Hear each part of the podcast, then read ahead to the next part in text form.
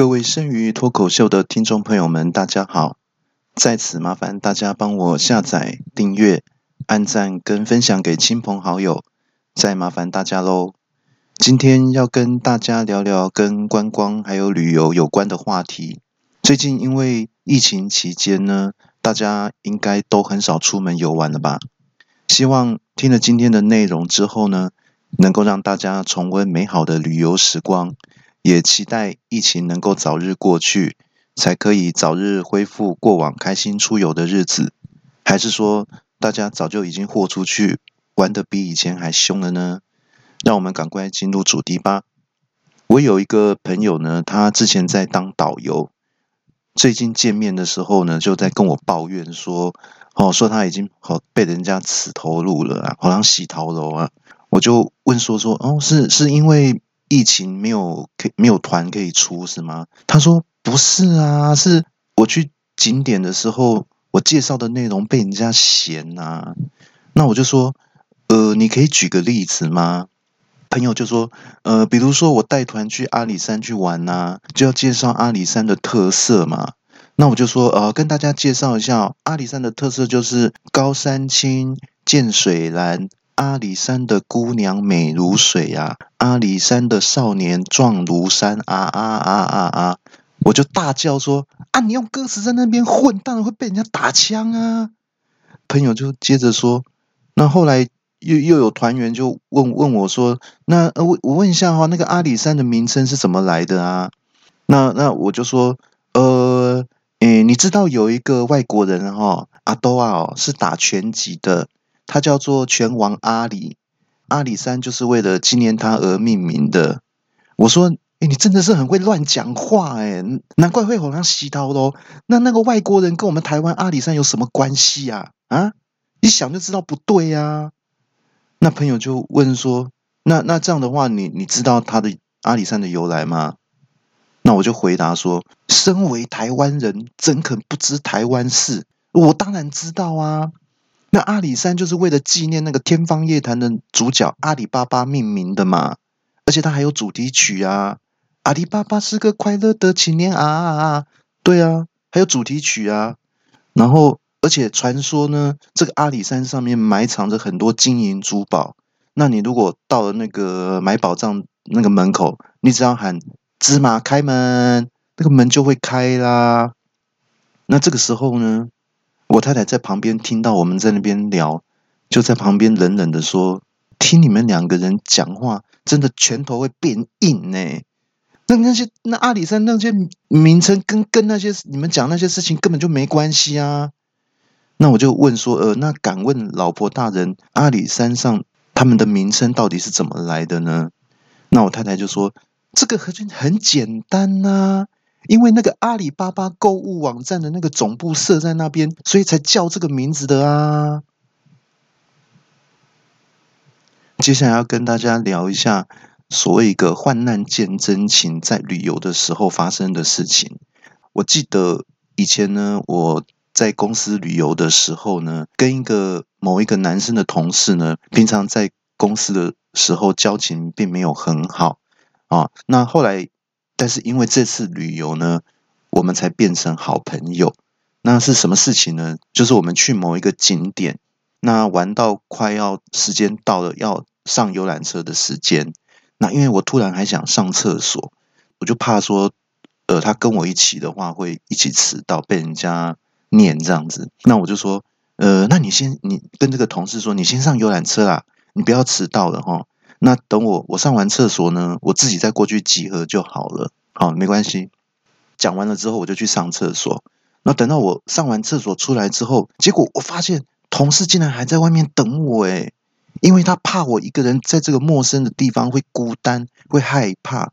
那结果看到之后就超级感动的，我就想说：哇，这么讲义气的人哦，我以后一定要交这个朋友。那我就问他说：哇，你怎么还在这里等我啊？要迟到了呢，那同事就说：“呃，因为我忘记游览车停在哪里了。”接下来要跟大家聊一聊准时集合的事情。有有跟过团出去玩的人，大概都知道说，有时候规定几点要集合呢？但是总是希望说，因为想要多玩一下嘛，或是想多买一些东西啊，或是多逛一下啊。那等到上车前的时候，还要上个厕所。结果呢，通常最如果你最后一个上游览车的话，大家全部的人都在等你。然后你一上车的时候，所有的人都用不友善的眼神盯着你看，好像你晚到了会害大家延误行程。那种感觉真的很不好受。那我在这里要教大家几个解决的方法。第一个就是你可以买东西请大家吃。如果你如果发现说啊，我快要迟到了，那你就赶快去买一些小东西啊。那上车的时候请大家吃，以度悠悠之口，这样子呢，应该就可以全身而退了。我有一次真真的迟到很久。一上车，赶快开始从第一个座位就开始发东西啦。那有很多人本来嘴巴张开都想开骂了，结果手上等到手上拿到东西之后，才把那个满腔怒火给稍微压抑下来。毕竟吃人的嘴软嘛。结果很多人低头一看，哎，怎么是车上的矿泉水啊？然后还有人拿到车上的麦克风。那结果旁边有一个人很高兴说：“哦，我拿到的东西最大，我很有分量哦，运气超好。”仔细一看，哦，竟然是灭火器啦！还有人一看手上的东西，问说：“这是什么东西啊？”那我听到了之后，赶紧就补充说明一下：“哦，那个是车窗急破器啦。”那那个人就问说：“啊，这个要怎么用啊？”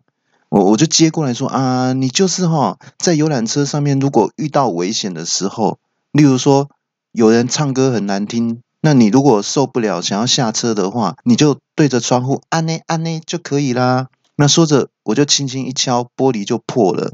那突然从那个破洞外面就产生很强的吸力的风进来，那坐在刚刚坐在窗户旁边的就大叫一声啊，然后他就被吸出去了。第二个做法就是你可以买面具或斗笠来戴。如果你你发现说自己快迟到了，那你就赶紧买一个像头套之类的东西戴在头上，这样子上车的时候大家就看不到你的脸，那也可以避开众人谴责的目光。像我有一次就买了一顶斗笠，然后把自己扮成农夫，好上车的时候嘴里还一边唱：他早就出门，天色渐渐更。哦吼，这个插秧吼一定爱丢死啦！那不好啊，水水干了后就只能种地瓜了啦。啊，心里正想说就可以 pass 过去之后，后面有一个大阿北就站起来指着我大叫说：“你卖 gay 啊啦！我认得你啊，你这个爱迟到的家伙！”那我就回说：“阿北，你怎么会认识我呢？”阿北就大叫说：“那因为上次就是被你打破玻璃，害我被吸出去的啦。”另外还有一个。方法呢，我每我也蛮常用的，就是你用唱歌的方式来转移注意力。例如说，有一次呢，我又迟到了，害全车的人都等我一个人。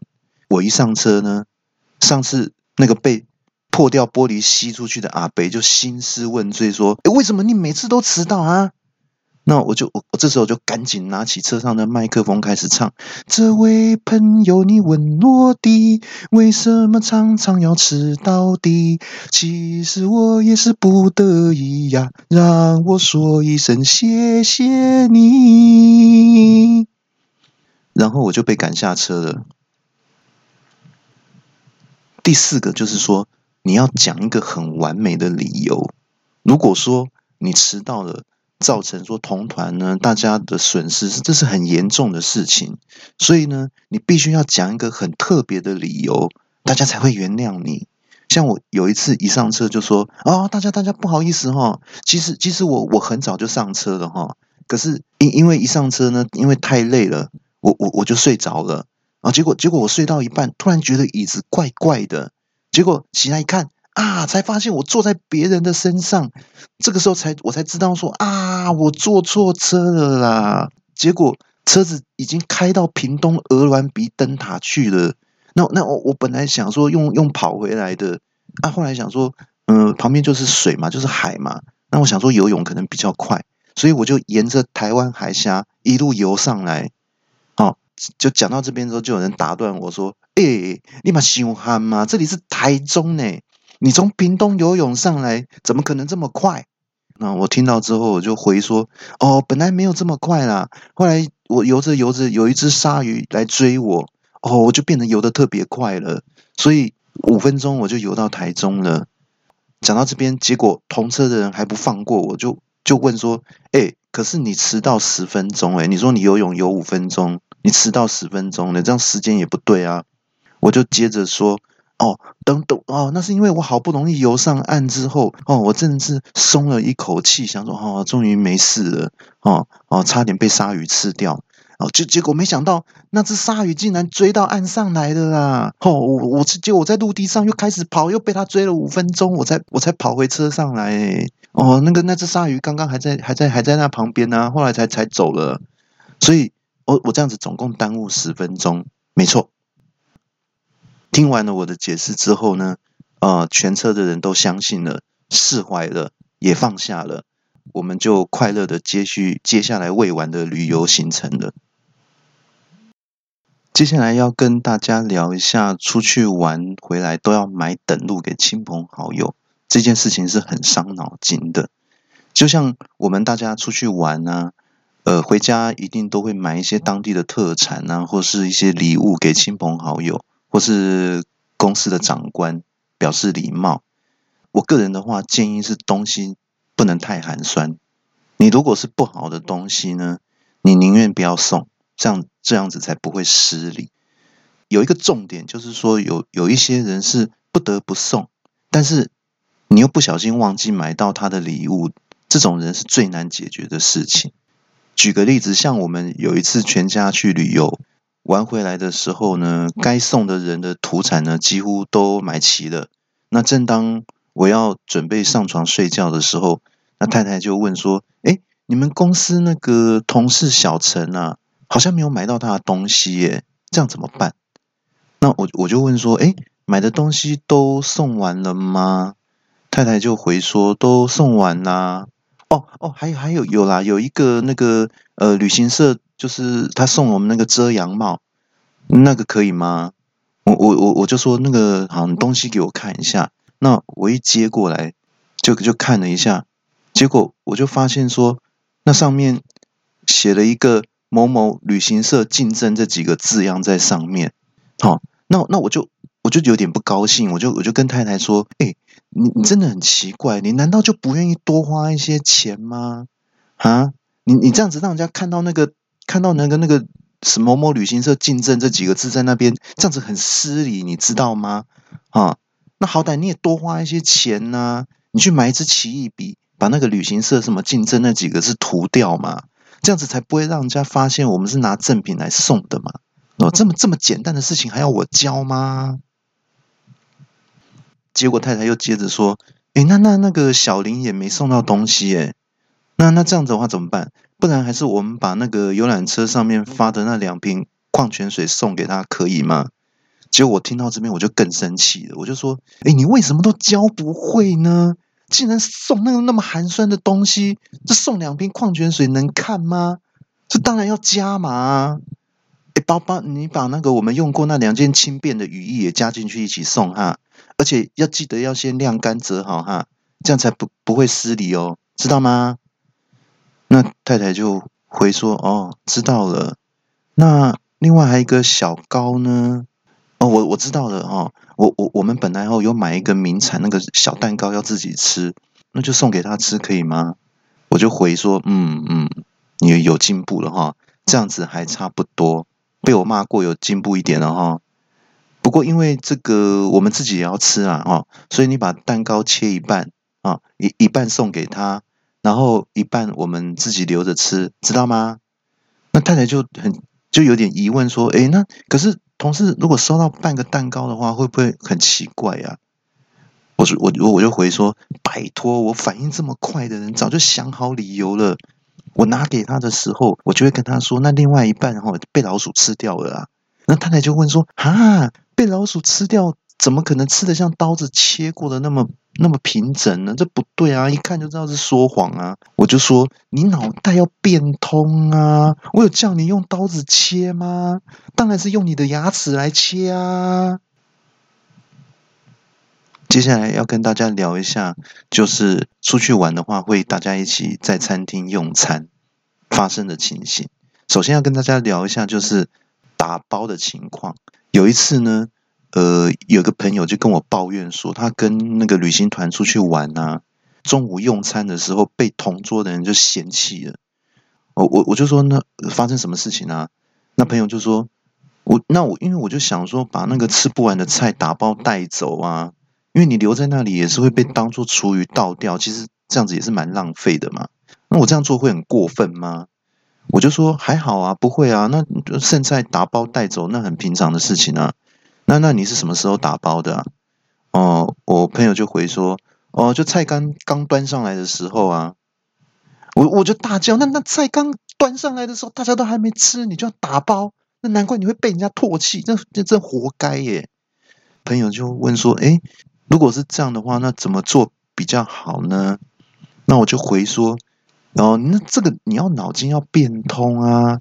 你要在那个还没有上菜的时候，就先跟餐厅老板讲好，好，把大部分的菜都先包好，留着给你，哦，只要上两三道青菜，这样子就可以啦。另外还有一种情况，就是说同桌的人，哦，有一种狼吞虎咽的人，就是都。自己吃这种情况的话，要怎么应对？哦，就我朋友还接就接着抱怨说，那有一种人哈，他那个菜哈一上桌，马上就就就就狼开始开始狼吞虎咽，也也不管别人有没有吃到，就只顾着自己拼命吃。哦，这样这种人真的很讨厌呢。那我就说，呃，如果是这样的话，那你也吃快一点嘛。朋友就说有啊，我就开始跟他比赛啊，结果。一个没注意，整桌菜都被我们两个人吃光了。哦，我我突然对其他同桌其他人心里有点过意不去。不过不过我我至少有顾到我两个小孩啦，我还他们还是有吃到一点，我有留一些菜给他们。哦，我就说哦这么厉害哦，那那个那那个吃很快的人是何方神圣啊？那朋友就回说呃是我太太啊。那我就大叫说那那整桌菜都被你们一家人吃光光啊！以上内容大部分都是开玩笑、虚构的情节。我们的节目会在每个星期六更新，内容一集比一集精彩，请大家千万不要错过。顺便跟大家做个小提醒：除了本集之外，之前的节目内容也很棒，大家有空可以回去听听看跟下载。另外，有听众反映听小弟的节目除了好笑之外，因为小弟的声音有让人安定情绪的作用，所以也很适合睡前聆听，可以帮助入睡。大家不嫌弃的话，可以试试看喽。下集节目要跟大家聊的话题是我与牙医师李医师的冒险故事第四集，请大家敬请期待喽。